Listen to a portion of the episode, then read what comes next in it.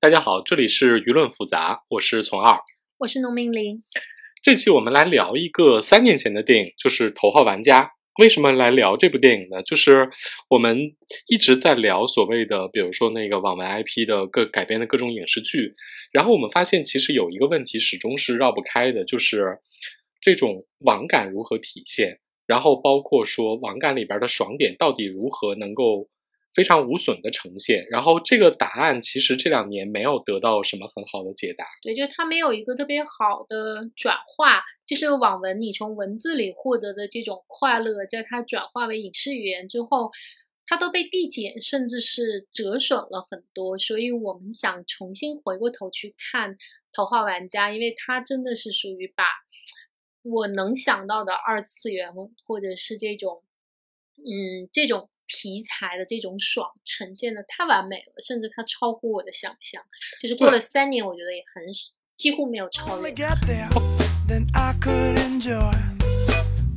包括网文改编的 IP，包括一些那个漫画、动漫改的 IP，就是它那种二次元里边你看的特别燃、特别爽，或者说特别感动的地方，到了。真人的影视化里边的成功案例特别少，而且很容易尴尬。对，特别尴尬。就是要么就是尴尬，要么就觉得很无聊，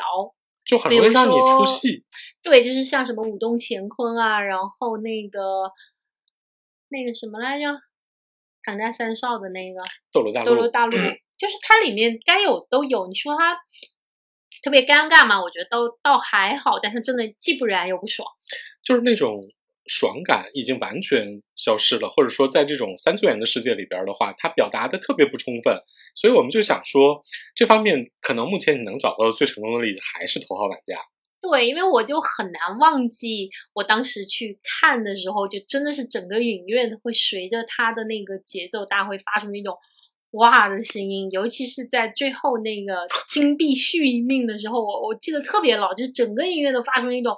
哇，就是好像你自己被续了一秒的那种兴奋感，那种快乐感，这个是过了几年我都记忆犹新。我觉得那个就是非常好的对于爽感的诠释，真的爽。而且他这个梗埋的非常好，他大概我觉得是前半个小时，他第一次还是第二次探查那个图书馆的时候埋的这个金币梗，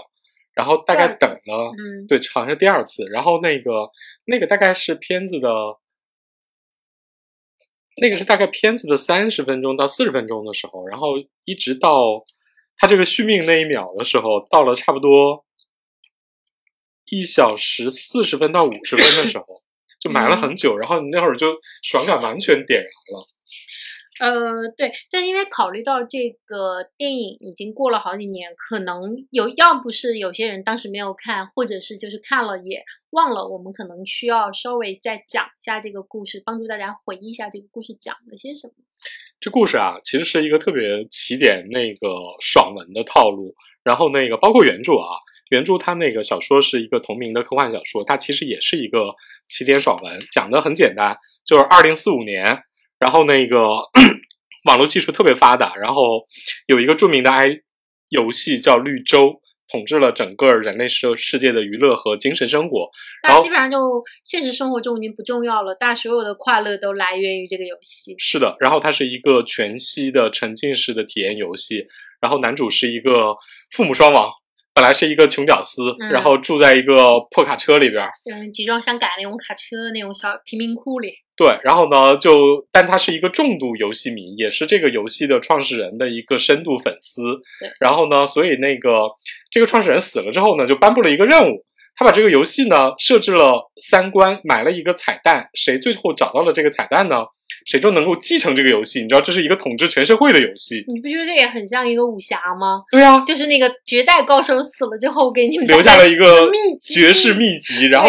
拿到了，对，就就能够。宝刀屠龙，一统江湖啊！对，你就成为武林盟主，武林第一高手。对，然后就是整个故事，就是穷屌丝凭借着自己对游戏的了解，对这个二次元的爱，对二次元的爱，然后那个一步一步的那个实现了自己的梦想。同时呢，在这个过程之中，反派就是另外一家游戏公司，他们也想，就是他们是希望说那个夺得这个游戏的继承权，同时呢，把那个原来创始人的一些规则给改掉，然后让他们变得更加商业化。压榨大家。然后呢，男主就具备了你知道追求梦想以及追逐正义的双重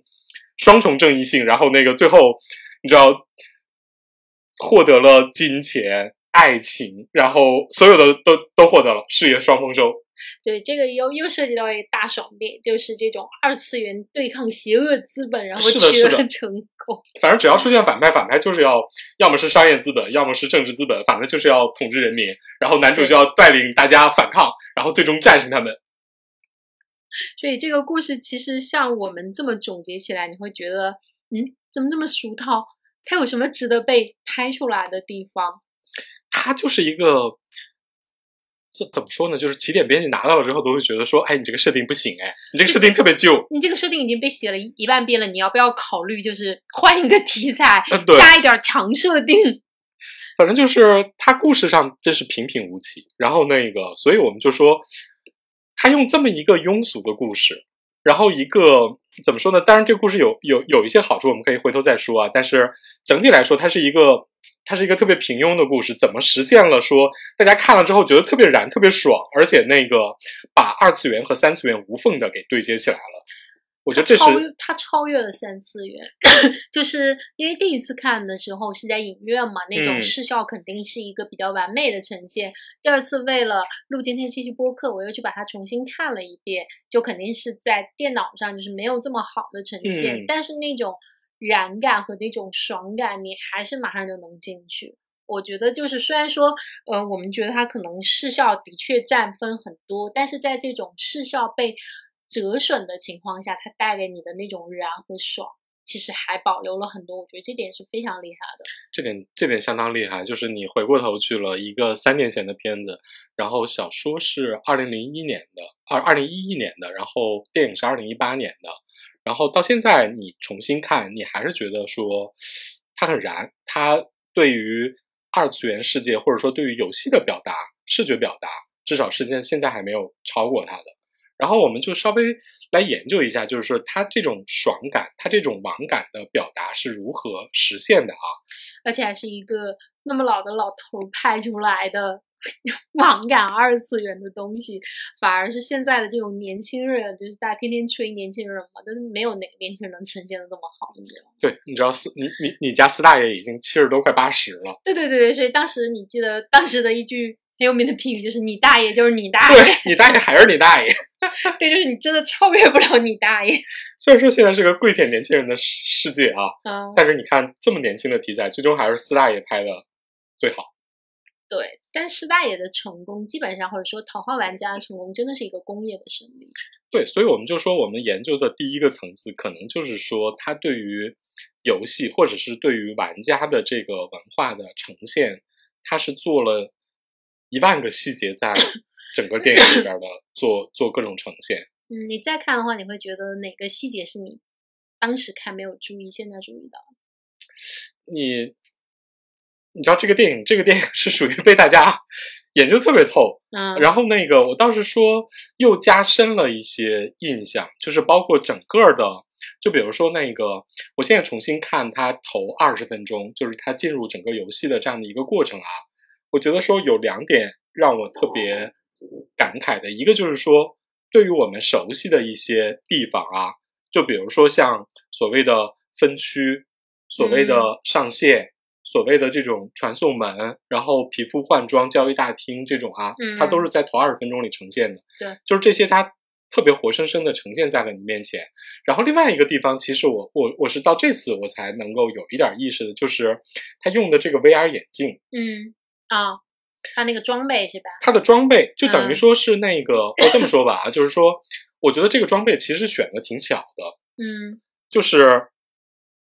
有几点分析啊，一个是说 VR 游戏其实是一个夕阳产业，VR 游戏完全不红现在，嗯，对，但是 VR 是一个大家所有人都知道的概念，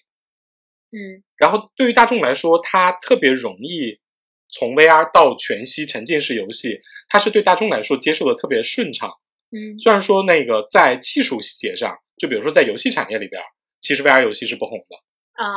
然后另外一个你的，意思是，观众马上就接受了，我通过 VR 就进入了这种全息游戏他给了的这种，它给了观众特别友好的途径，让你知道说我怎么进入这个游戏的。嗯因为就比如说，我们看很多游戏文，就比如说大家对这种沉浸式游戏最常见的其实是游戏舱，啊、对，就是这种设定，对它是一个全身躺进去的对对对他，完全没有选这种。嗯，我觉得这个是对，但他这样选有一个好处，是因为他拍到后面，他有大量的这个游戏里和现实生对对活中的这样的一个呼应。但是如果你带着 VR 的这个设备，你就可以在街上一边走一边干这件事儿。没错没错，就最后的那个镜头。对，但是你不能搬着游戏舱那个满世界跑，这样的话你拍现实中的那个就很难拍嘛。对，所以我就嗯说，我这次看我才觉得说，哦，这个道具其实选的很妙。另外就是我在看的过程之中，我觉得一个很很很好的地方就在于说，那个我我这次重新看的时候，我觉得说他把那个很多宅男的梦想用非常具体的事实表现出来了。就比如说像这种，你知道赛车是一个特别暴力的东西，对然后第这是第一关，他们是赛车，然后第二关就是那个第二关的主场景其实是把妹，啊、对，就是他第一关实际上是找第一把钥匙的时候，是让所有人聚集在一条跑道上，所有人认为说我只要把车开到最快，嗯，然后越过那个金刚，我就可以拿到钥匙。第二关呢是他们去了一个夜店，对然后中间还有斗舞啊什么的。嗯，对。然后第第第第三关是三个就是打游戏，第三个就是团战嘛，对对对，就很明。显的就是这种，但是他赢不是靠团战，他赢最后是靠靠打一个最古老的那个游戏，对对对对对，是的，就是那个就是世那种界上第一个彩蛋那种像贪吃蛇一样那种，特别特别小游戏，对，就是那种回到初心。没错，是的。然后我就觉得说，那个这种性暴力，然后那个各种权利什么之类的，童真童真，然后他给的特别全，这点特别好，就是它让你完全没有任何过度的就接受了，而且你你稍微想一想，就觉得人生欲望不就是这些吗？对但是如果你换一个人，你你去提一个这样的方案，说我我就要拍里面又有又有金钱，又有这个性欲，然后还有童真，就会跟你说，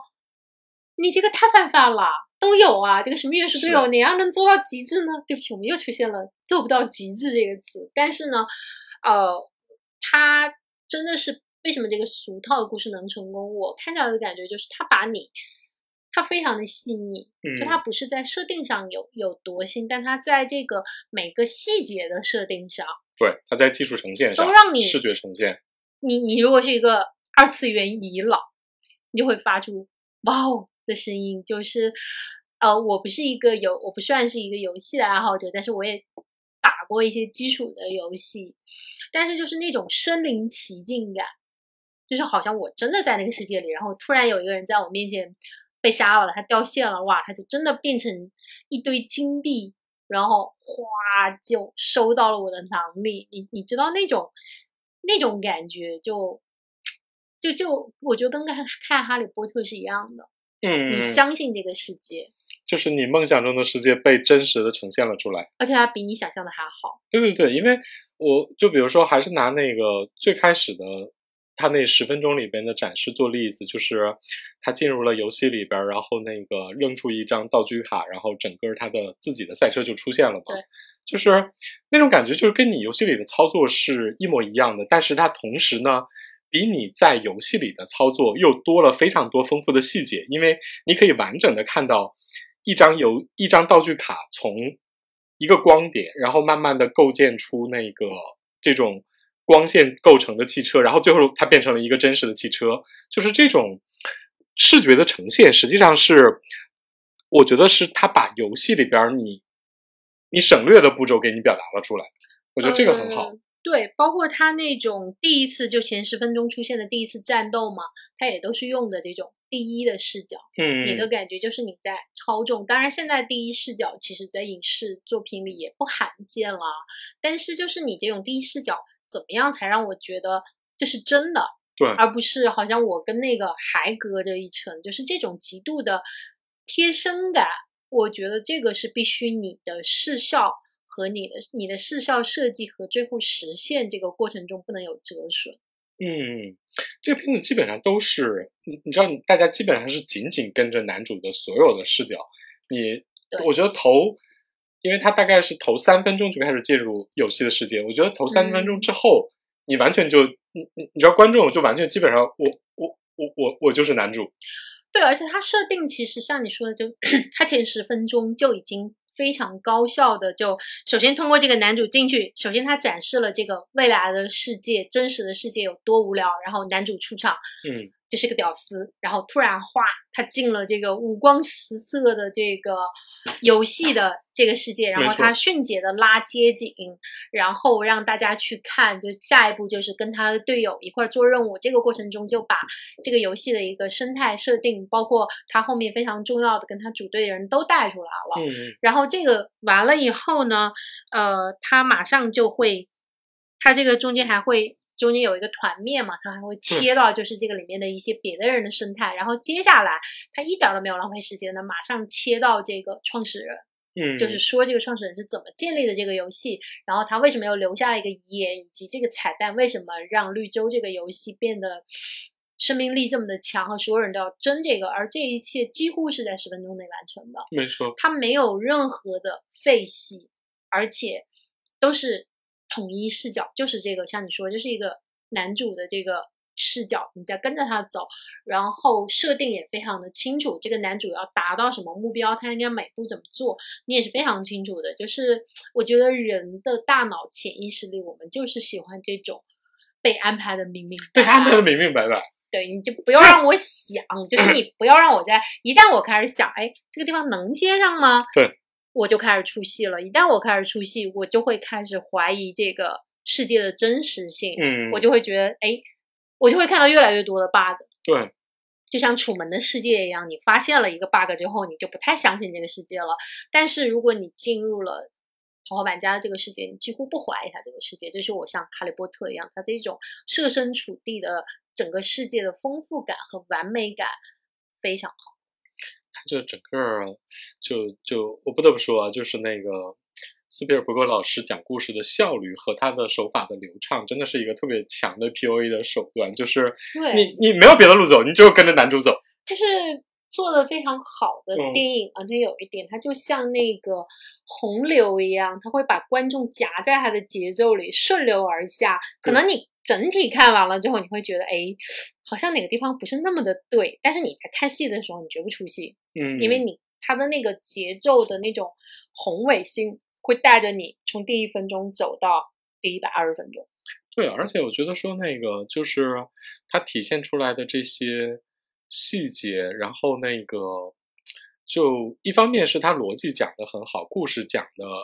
让你用这个视角，你你第一时间会很认同；另外一方面就是它这里边儿头二十分钟所呈现出来的游戏的一切，真的会很迅速的就让你带入进去，就是它比你打游戏还爽。对，而且它每个细节都会带给你这种奇观感。嗯，就包括它里面游戏的退场，就是现在我们习惯游戏就差不多，你就直接下线了嘛，可能有一嗯点光影效果，或者是现在比如说像呃类似于什么那个杨洋那个戏叫什么哦《全职高手》啊这种。退场，你觉得也就是正常的退场，但这个里面的退场真的就是他头一歪，然后手一按在那个脑边，上就化为一道金钻，然后就消失了，就整个视效的那种美和那种你真切的意识到，哦，这是游戏，这不是真实的。这种在它真的就是在这个每个细节里去做，就让我想到，我插一句就插，像那个《神奇动物在哪里二》，它一开场，因为我当时看的是一个 IMAX 的画幅嘛，就是它的那个画幅是比一般的那个 3D 的画幅要大的，它应该有专门针对 IMAX 去拍 IMAX 的镜头。它就是出来一开始出来是那个德普演的那个格林德洛被追杀嘛，然后他其实是呃藏在那个魔法马车的下面，他就嗯是拍你怎么站，怎么魔法魔法那个马车怎么上天，然后它怎么藏在底下，然后怎么俯冲下来，然后中间它甚至有那种烟，就那种魔法产生的烟，它是超过了正常的荧幕的那个画幅的，它是超过了那个镜头画幅，就是一直扩大到整个 IMAX 的画幅。对，就是这种感觉是，你会觉得说哇，这是魔法世界才有的，这不是我的生活。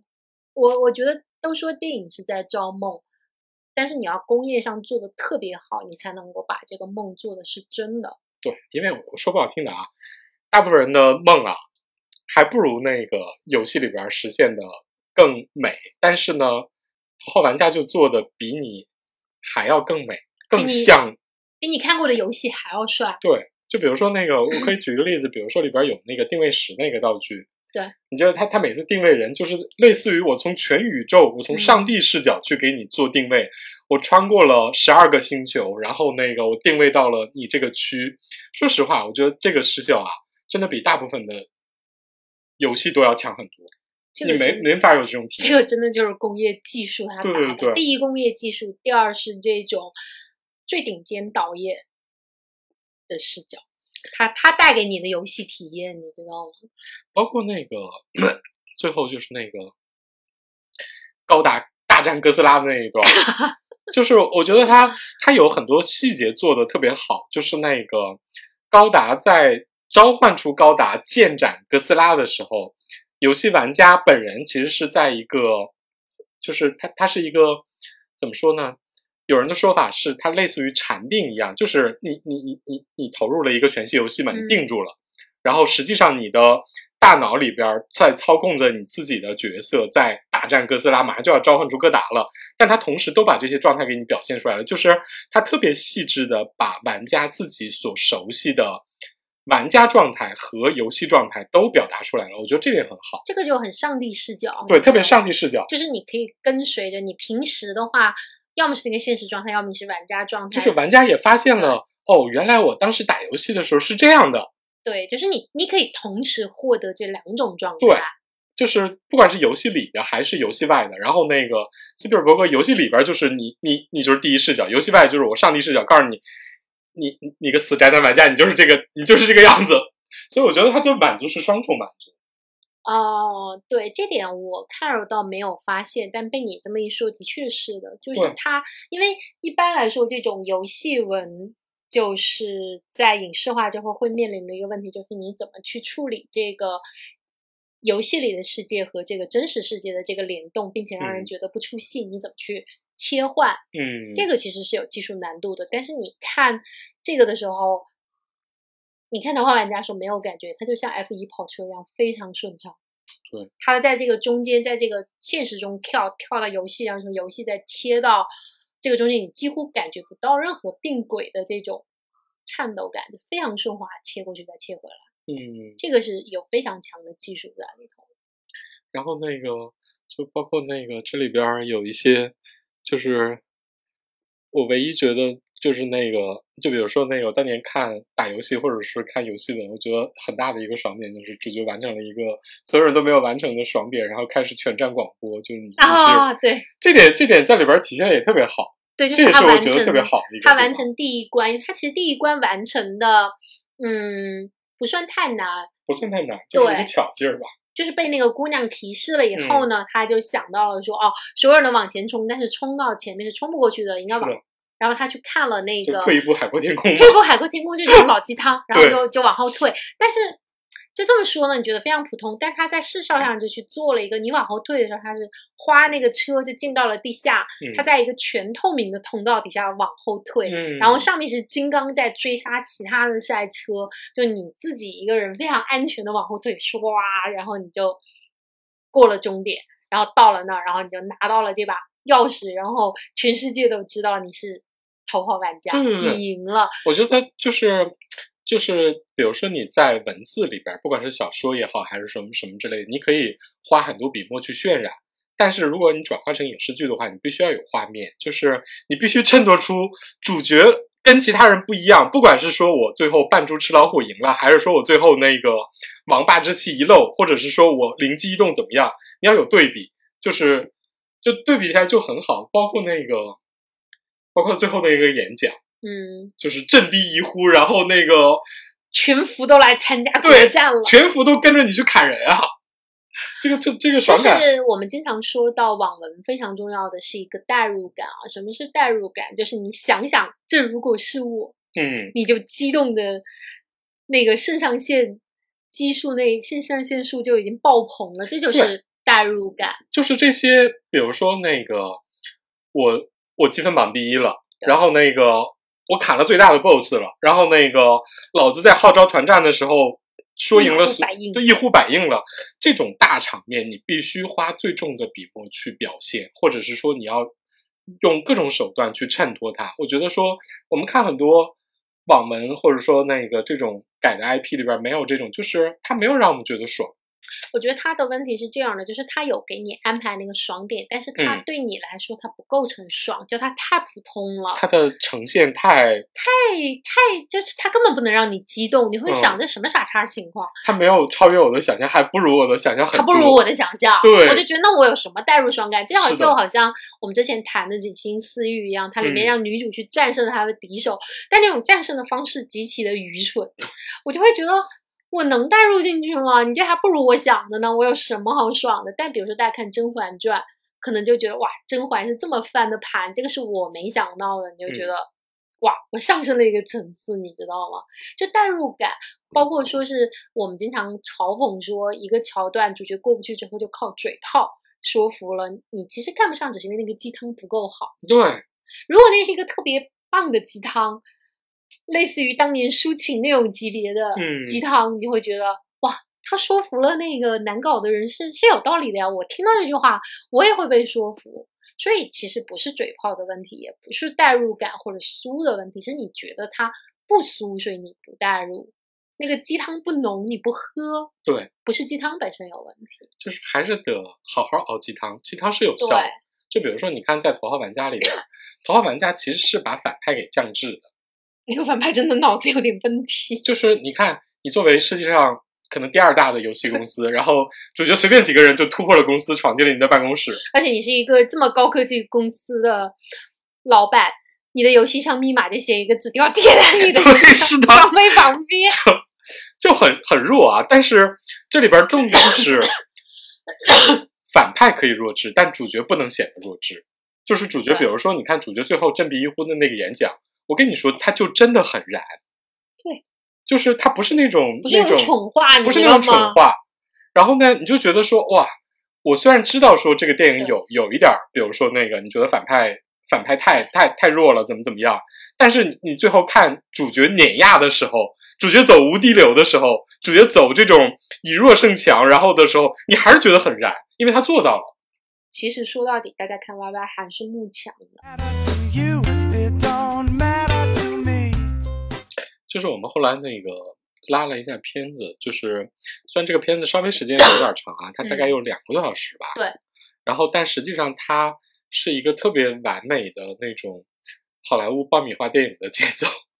就是就是开场三分钟就开始进入主题，它大概前二十分钟就把整个游戏的基本任务交代完了，然后等到三十分钟的时候，实际上就是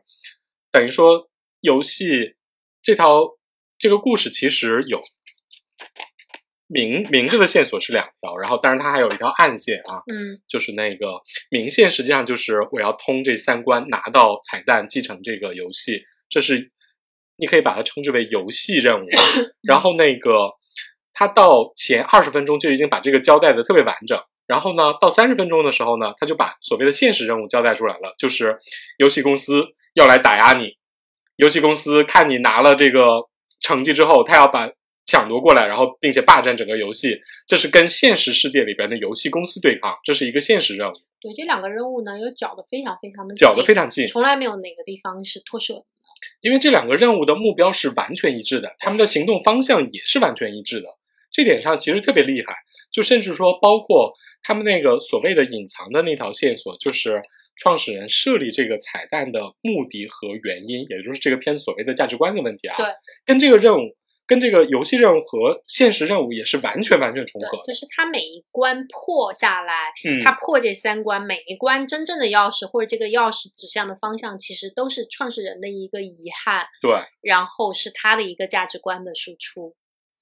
就它这个是完美的匹配的。我我跟你说，就是电影还是上了价值的，因为我看了一下原著啊啊，原著里边其实这个创始人是一个完全的，就是那种私宅，工具人是吗？不是，他就是那种啊，我我创了一个特别牛逼的游戏，然后那个我看看你们，呃，我看看你们谁最了解我，就是把我这些 安利都给我吃下去，然后那个你你们最后那个被我 PUA 成功了，你就继承这个游戏吧。哦，然后在电影里，他就改成了说，我其实是有一些遗憾的，我希望你能够理解这些道理之后再去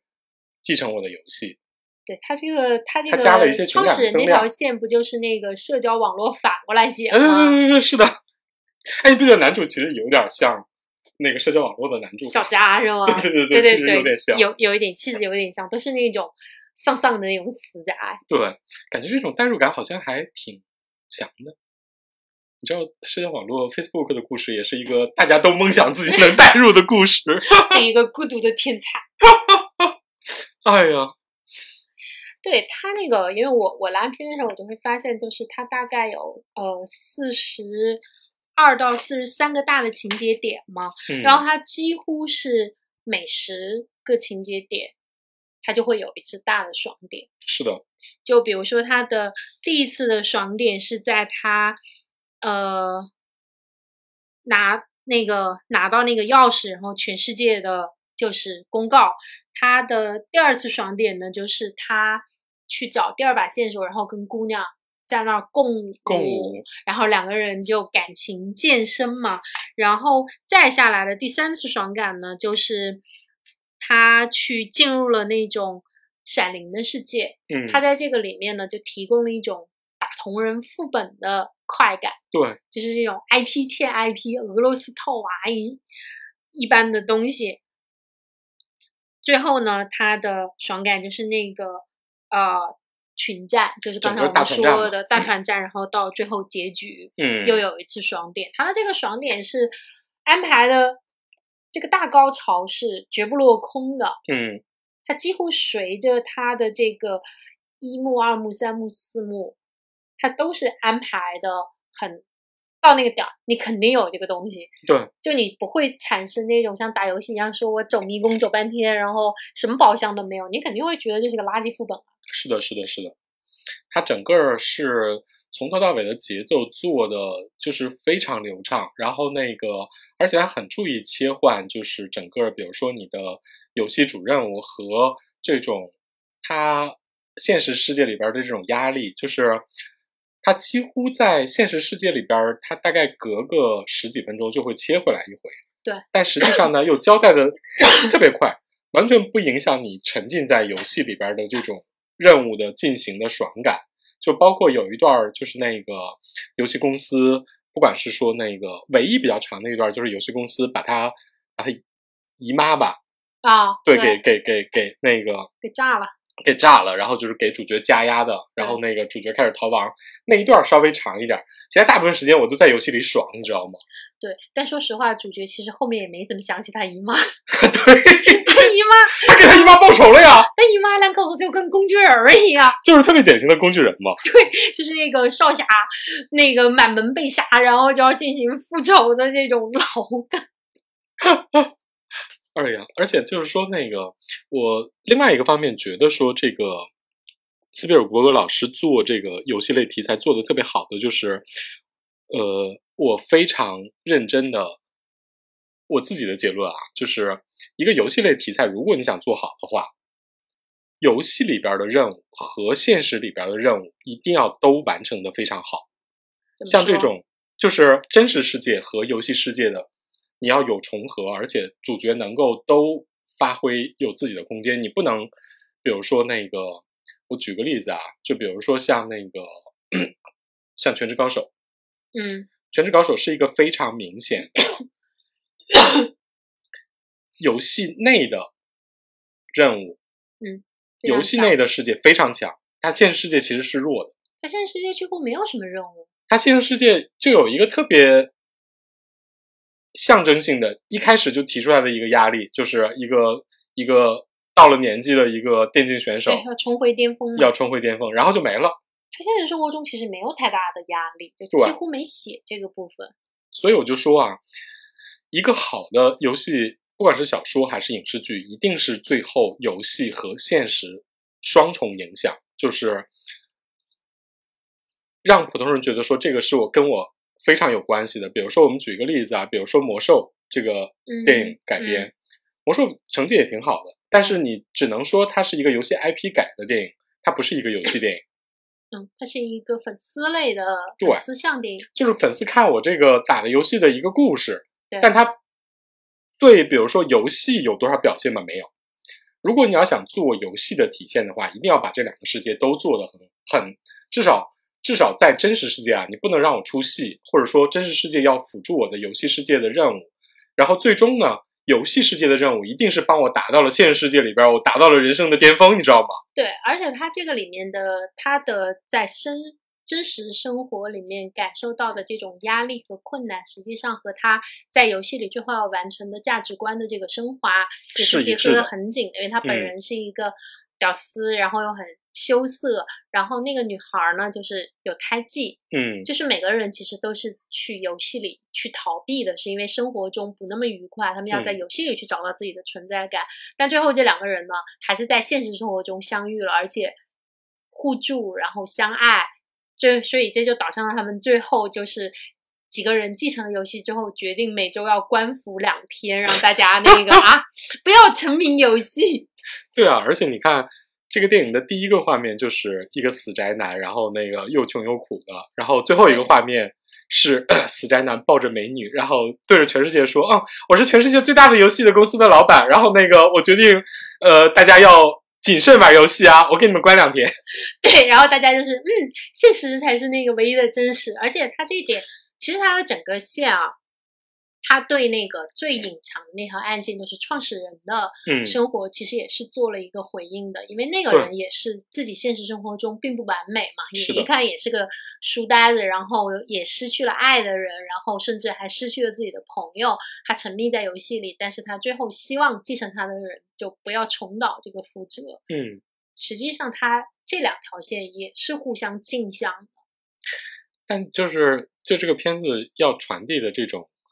所谓的鸡汤哲理价值观来说的话，我觉得这也是片子最终能成功的一个最大化的成功的一个原因，就是它传递了一个非常，主流非常健康的价值观。而且就是说出来你就能懂，然后那个，而且这个跟你人生里的道理呢又特别贴，对，就是哪怕你不是那么吃这一套，你也不反感。而且就说真的，我看着我看了这几位人讲，这搁我们这儿都能过审了。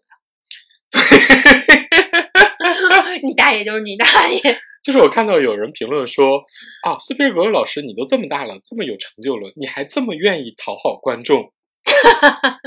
我我我心想，这这真的是这个电影最终能够非常成功的一个重要元素，因为它并不准备讲什么特别大的道理，就比如说像，比如说像《黑客帝国》，《黑客帝国》实际上是在讲人和技术的，人在技术的发展中的异化。就比如说你对《黑客帝国 》，嗯，你就比如说你对矩阵什么之类的，你会特别有印象。但比如说这个到这个电影，这个电影没有讲什么呀，他不冒犯任何人，它不冒犯任何人。黑客帝国可能还会冒犯一些人，对，就是一些呃，反正黑客帝国肯定是你觉得你是一个反极权，或者你常年相信乌托邦的人，你会更喜欢他。但如果你你不相信乌托邦，你会觉得他非常反社会。而且你觉得，我觉得他对怎么说呢？对最普罗大众的人来说，它稍微有一点门槛。对对这个电影来说，这个电影真是零门槛，而且教给你的道理是零基础你就能接受。而且你说他错吗？他也不错啊，它也是一个特别正确的，然后也特别能够温暖人心的道理对，。他是对的呀。它是对的，对，所以我我倒不觉得说施大爷在讨好观众，我觉得他可能他发自内心的也觉得应该传播正能量吧。你想，倒也的确是可，是师大爷所有的电影都在传播这种正能量啊。都是这种特别正的，对，就跟大家说人间自有真情在。没错，是的。师大爷一直走这个路线啊，你说他是特地为了这个来讨好观众吗？我觉得也不是，他就是如果说有文艺载道这回事，师大爷的道就是正能量啊。嗯，但是这种电影，反正就是说，这种就是你能够让最大公约数的观众非常流畅的接受你，嗯，他不挑战任何观众。对，而且他本身也不错，他也没有说是为了讨好大家去庸俗的去传、嗯传达一些嗯有问题的观念。就是 电影啊，就比如说游戏类的电影，或者是说跟 跟比如说技术、科幻或者相关的啊，最好还是只讲一个特别简单的道理就足够了，因为这部电影整部都在讲这这一件事儿，我觉得这个还挺厉害的。对，然后它设定上，而且它所有的设定啊，它都不是停留在嘴上，它全都是有情节和有那个具体的视效画面去完成。没错，这个这点是特别扎实的。它完成度非常非常高，嗯，就真的全落地了。你要把它就是这样单纯的写成文字，它新吗？嗯，它也完全不新鲜。扫地老僧给你一个道具，然后你拿这个道具你就赢了。我要就就这么口头跟你讲，你都不想看好吗？嗯，所以啊，这是呃最简单的道理，然后最繁复也最完整的视觉表达，我觉得最最后就成就了这部电影。对，其实《阿凡达》也是这样的。对对对，《阿凡达》是一个《阿凡达》的故事之普通，也是一个当年颇被诟病的东西。然后所有热爱《阿凡达》的，包括我们，就觉得那故事重要吗？不重要啊。对啊，但其实你看李安在后面追逐技术的时候，嗯嗯，其实我觉得李安就稍微有一点没有把故事降到够简单。对，就他还是是他还是要在他他这是他的风格啊，就是那种非常细绵密的人性，那种细腻的情绪，他仍然企图在技术中加入这样的东西，但是实际上这两者融合的并没有那么好。两者都要表达的非常好，太难了。对，嗯尤其是在你的这个技术甚至还是一个全新的技术的情况下，就是相当于你同时在尝试三个电影。对就相当于说你在用一个新的技术媒介手段来表达新的感情，就最后啥都没干成。然后你还要传达一个新的世界，对，这太难难了，就相当于，所以当然我我我这点上就是李安只要趴了，我就还是会去看，因为就是这种探探索是得有人做，而且嗯这个探索真的失败的几率，你自己不知道这个失败几率高吗？你也是知道的，所以我跟你说啊，但到这种量级，斯皮伯格就是就是真的，你你数来数去，你就觉得他是特别稳的导演。对，就是你有一个比较成熟的题材，你给他，就至少他不会给你搞砸，然后很大概率给你搞成这这个领域或者说这个这个题材里边的热门的东西。施大爷真是一个在拍爽感方面一直非常擅长的人，没错没错，拍什么题材就把什么题材的爽感给你拍出来。没错。他真是对如何控制人类的这个高潮体验这件事儿非常的有心得。嗯，我们还聊到的另外一个点就是第三个点，这个这个电影真的加入了非常多流行文化的各种拼贴元素，然后以至于说怎么说呢？你游戏迷你当然能很爽，然后呢，你电影迷在这里边也超爽，然后包括流行音乐迷啊什么之类的科幻迷啊、动漫粉啊，在这里边都能找到自己能够特别、特别、特别有感情的元素。可以说是他是一个怎么说呢？二次元文化的集大成者。他这种感觉吧，就是他有一个特别流畅简单的骨架，嗯，然后呢，他给你铺上了这种流畅的肌肉，嗯然后在最后用那种流行文化符号在身上做了一万种装饰。嗯，然后那个 我我跟你说啊，就是那个 这种这种美国科幻片里边的宅男拯救世界啊，然后那个嗯。我看到一个说法，我觉得特别有趣，就是那个世界三大开挂种族：嗯，中国穿越女、日本中学生和美国技术宅男，这是三大开挂种族，你知道吗？哇，这么一说，真的哎，真的是。对对对对，中国穿越女第一位啊！中国穿越女已经改变了，让中国历史大概走出了五万个平行空间吧。对啊，然后日本日本的中小学生大概拯救了 两百万次日本和全世界吧。对，美国宅男也是。对，然后那个就是这种这种从从从设定到它，就是你你去看所有的那个所有这部电影的那种什么两百个彩蛋，然后那个嗯什么四四四四百个细节什么之类的，包括那个 我后来找的一个电影资源，就是那个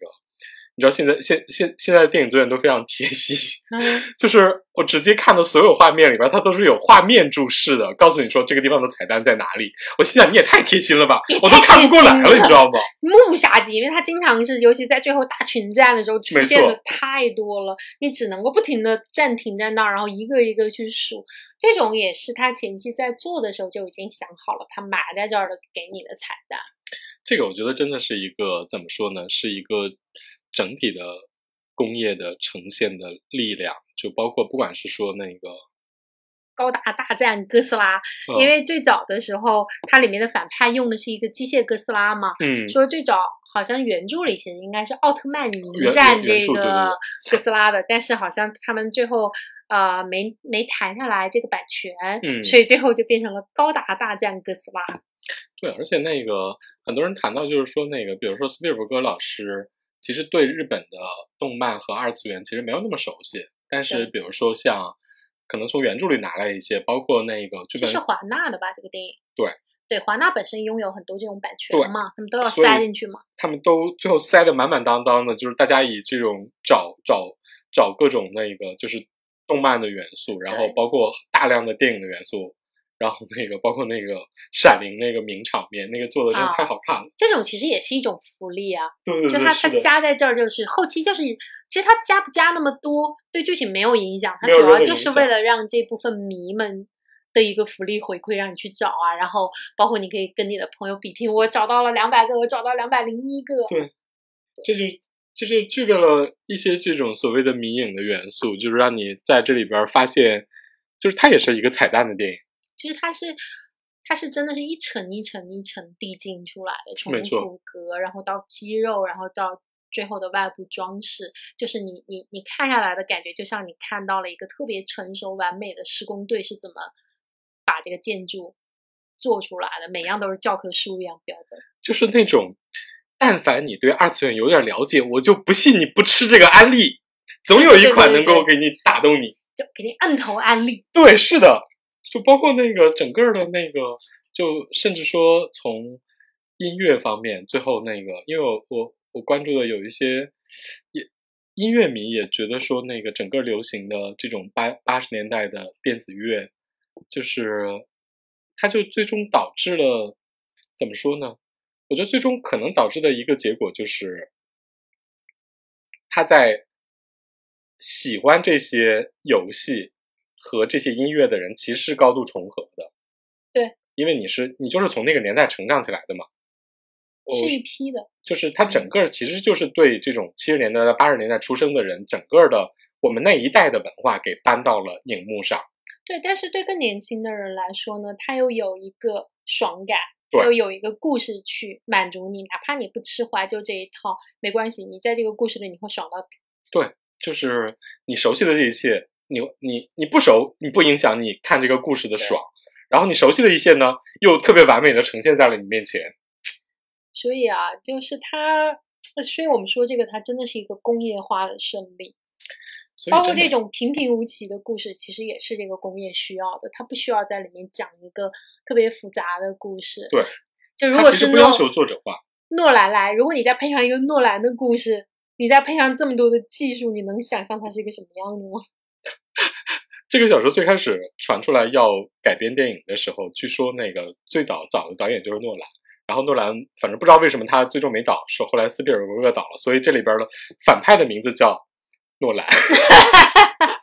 就是那个游戏公司的大反派的名字就叫诺兰，这也是一个彩蛋哟，就非常有趣。就他非常经得起这种反复的去研究。就是他在技术细节上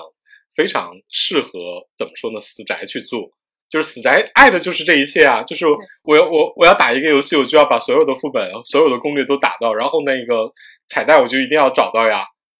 所以我觉得这是一个怎么说呢？就是它表面上看起来是一个，它是一个非常适合所有观众的电影，但实际上本质上呢又完美的完满足了。就是二次元的，甚至主流的这种宅男的所有的梦想啊！对，像我们想到我们之前聊的《真三国无双》。哇操！哈哈哎，真是要啥没啥呀！跟他一比，觉得《真三国无双》完全就是在乡下建茅草棚子的施工队，你知道吗？真的完全不行，就这种爽感上差太多太多太多太多了。太多太多了。就是那个像 真的不是游戏感，真的不是你放几次大招，或者是加一点儿这种采光，对然后飞天遁地就是游戏的，不是的。它是一个从最内层的结构到这个外层的节奏，到最外面的这一层迷影元素，都是必须配合在一起的。嗯，反正我们聊了这么多，然后整体上我们回头可能会再出一个视频的节目，再把我们比如说觉得说真的能够把那种游戏的爽感和这种二次元的爽感能够体现出来的技术细节，我们再结合电影的画面来具体做一点分析，然后回头大家也可以再看一下。好的，刚才是插入了一个小广告，我们下次把这个做出来的时候，请大家要收看一下哟。嗯，